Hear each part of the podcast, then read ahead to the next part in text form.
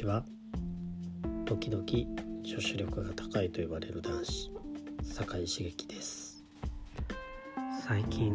2021年からは風の時代に入ったという言葉を聞くことがあります。皆さんはいかがでしょうか？この風の時代という言葉は西洋の先生術の考え方みたいでこれまで240年続いた土の時代が幕を閉じて風の時代240年が始まるようです。では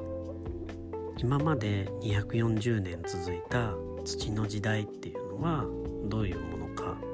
というと家や車家電製品などを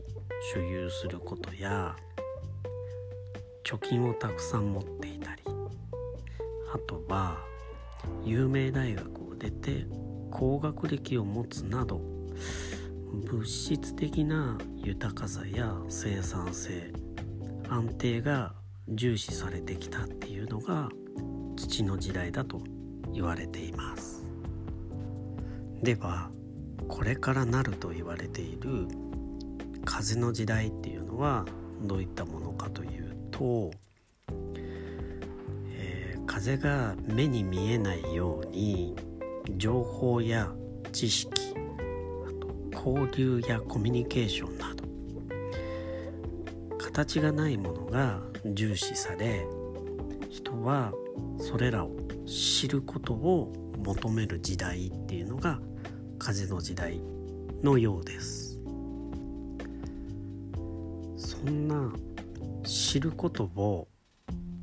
求める時代になるのであればいろいろ知ることも大切だとは思うんですけどもまずは自分のことを知ることから始めるのもいいんじゃないでしょうか。今日は普段自分が自分を知るためにやっていることについてお話しできればと思います。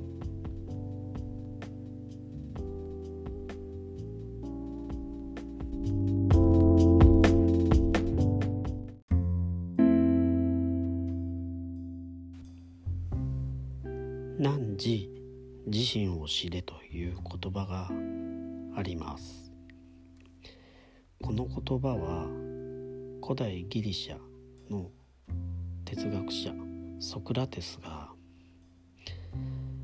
自分自身をよく知ることが基本だという意味で使っていた言葉みたいです。自分自身を知るっていうのはどういったことなのか。なんですけどなんか自分の感情や長所短所あと欲望などを、まあ、深く理解するっていうことがこの自分自身を知るっていうことみたいです。じゃあ自分自身を知ることでどんなメリットがあるのかというところなんですけど、まあ、これも調べたりするとなんかこう自分自身を知ると幸福度が上がったりとかコミュニケーション能力が高まったり判断力も高まったり。あと他で言うとまあ、自分自身を理解するっていうことは、まあ、つまりのところ他者も理解するっていうことでもあるみたいです。この自分を知るということを深く話していくと哲学の話になってしまい自分はそんな知識はないのでこの辺りにしておきます。ただえー、先ほどお伝えした自分を知ることの4つのメリットは交流やコミュニケーションなど重要になってくると言われている風の時代にすごくフィットするんじゃないかなと思っています。では自分を知る方法として皆さんはどんな方法を思いつきますか？自分を知る方法として旅に出るという方もいると思いますしあとは会社の人や友達に自分のことを聞いて自分のことを理解するというやり方もあると思います。ただ、まあ、自分を知るために旅に出たところでなかなか見つからないと思いますし友達に自分の評価を聞くっていうのも難しい作業だったりあと聞けたとしても受け入れることがなかなか難しかったりすると思います。ではどうやって自分のことを知れるようにしているかというと自分の場合は夢占いで自分のことを知るようにしています。夢占いとは夢に出てきたものや状況をもとに自分の心理状態とか自分の未来に起こる出来事などを占うっていうことなんですけどもただの夢に意味なんてあるわけないとか夢で本当に自分のことがわかるの？って思う方も多いかもしれません。皆さんは家の中で物をなくした時必死になくしたものを探しても見つからなくて諦めた時にその探していたものがふと出てきたり見つかったことはありませんか？自分を知るとか見つけようと思う作業もこのことと一緒で知ろうと思っも見つけようと思ってもなかなか見つからない。ふと力を抜いた時に知れたり見つかったりするものだと思っています。実はこれに似たようなことも井上陽水の「夢の中へ」っていう歌詞の中でも歌われていて、えー、出だしが「探し物は何ですか?」見つけにくいものですか？と聞いた後にまだまだ探す気なのかと。見つからないなら、まあ、僕と踊りませんか？と聞いてで夢の中へ夢の中へ。歌った歌詞があります。もうあの歌詞は自分的にはまさにこのことを言っていると思っています。力を抜いた状態というのはどういう時かと考えると自分的には人が寝ている時っていうのがその状態だと思っていてその時に見る夢にはこのヒントっていうのが隠されていると思っているので自分を知る方法として夢占いを活用しています。夢占いを信じたり活用する理由っていうのがあるんですけど、えー、皆さんは直感は90%当たるっていう話聞いたことありませんか？イスラエルのある大学の研究によると人間の直感の的中率は90%という研究結果が出たみたいです。直感とは脳が過去にインプットしてきた経験や学んだことを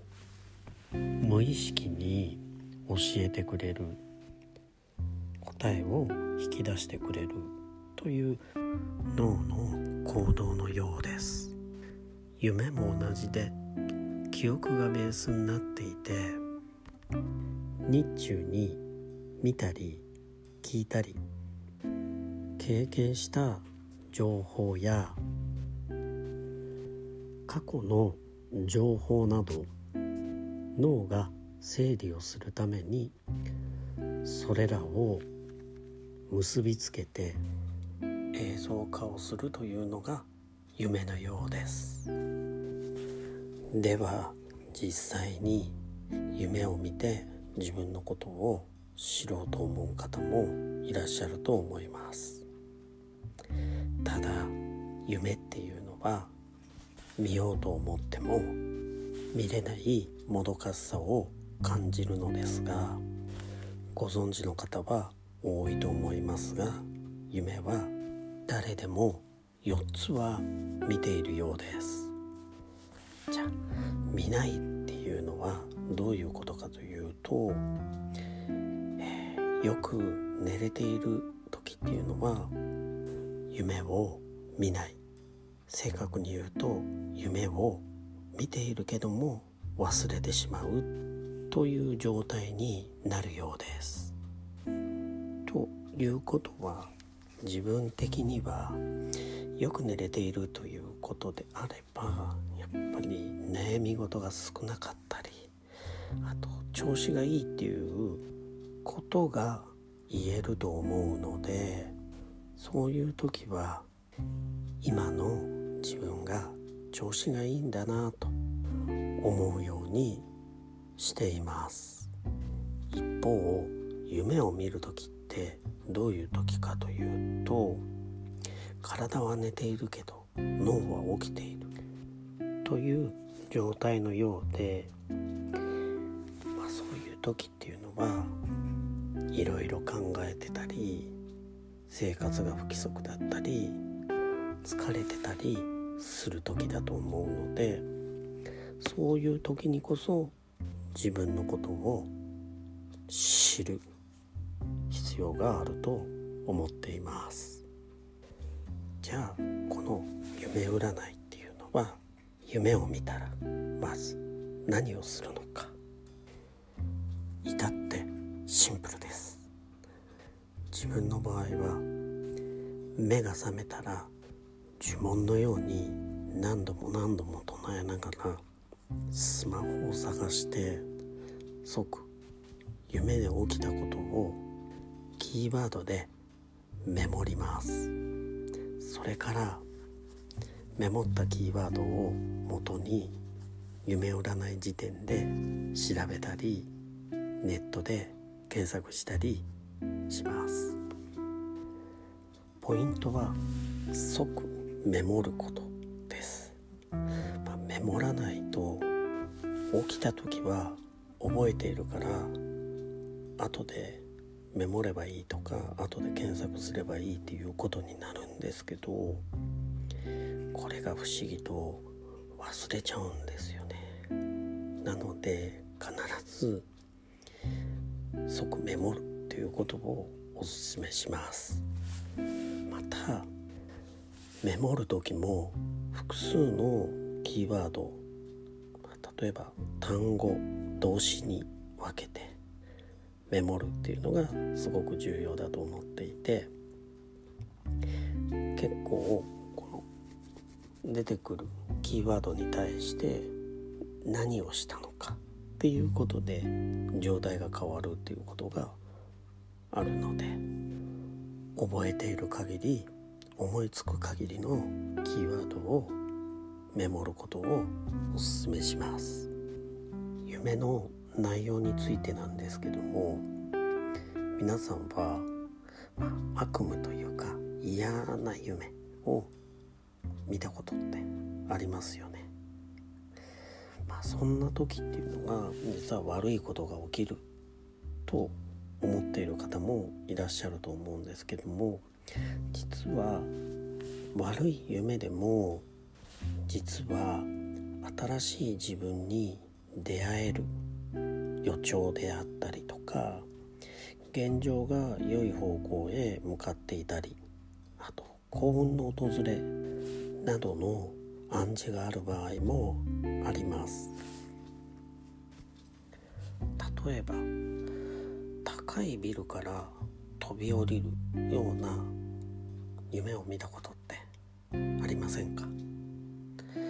まあ、こういった場合、えー、飛躍脱皮を表す夢みたいで自分の現状に納得してなくてより良い状態へ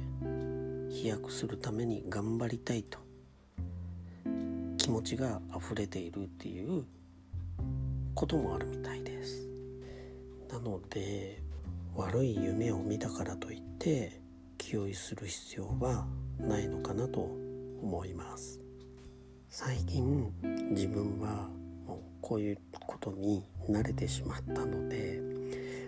悪い夢を見た時はいい暗示じゃないかと思って少しワクワクしてたりします。最近、まあ、自分が見た夢で言うと歯を磨いてる夢を見て、まあ、水を口に含んでペッと入ったらもうリアルに布団に唾を吐いていてもう布団の臭さで驚いたっていうこともあるんですけど、まあ、これも調べると、まあ、何か問題が解決するような予兆があるキチムだったりチョコレートの早食い大会の夢を見たんですけど食べ終わったことを証明するために大きな口を開けて叫んだんですけどその叫んだ時にリアルに口を開けて叫んでしまってそこにびっくりして起きたりとかそんな夢を見てたりします。